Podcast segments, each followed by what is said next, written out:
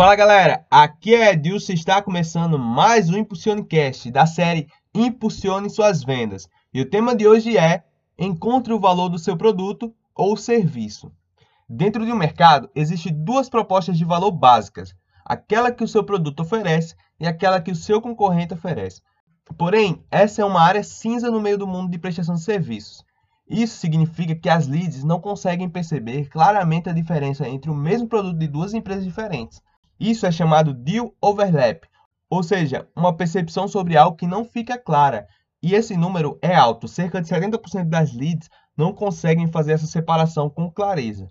Então, você deve estar se perguntando como seu produto vai se destacar no mercado e ganhar as leads da concorrência, encontrando por que ele é valioso. Falar que o que você oferece é bom é a parte fácil, mas o que o torna simplesmente irresistível para suas leads é o design, funcionalidades, custo-benefício, a ideia aqui é focar em deixar claro o que você pode oferecer para suas leads, que o seu concorrente não pode, e esse é um dos principais nortes do discurso de vendas do seu time. Diferenciação é uma das armas de vendas mais esquecidas pelos vendedores.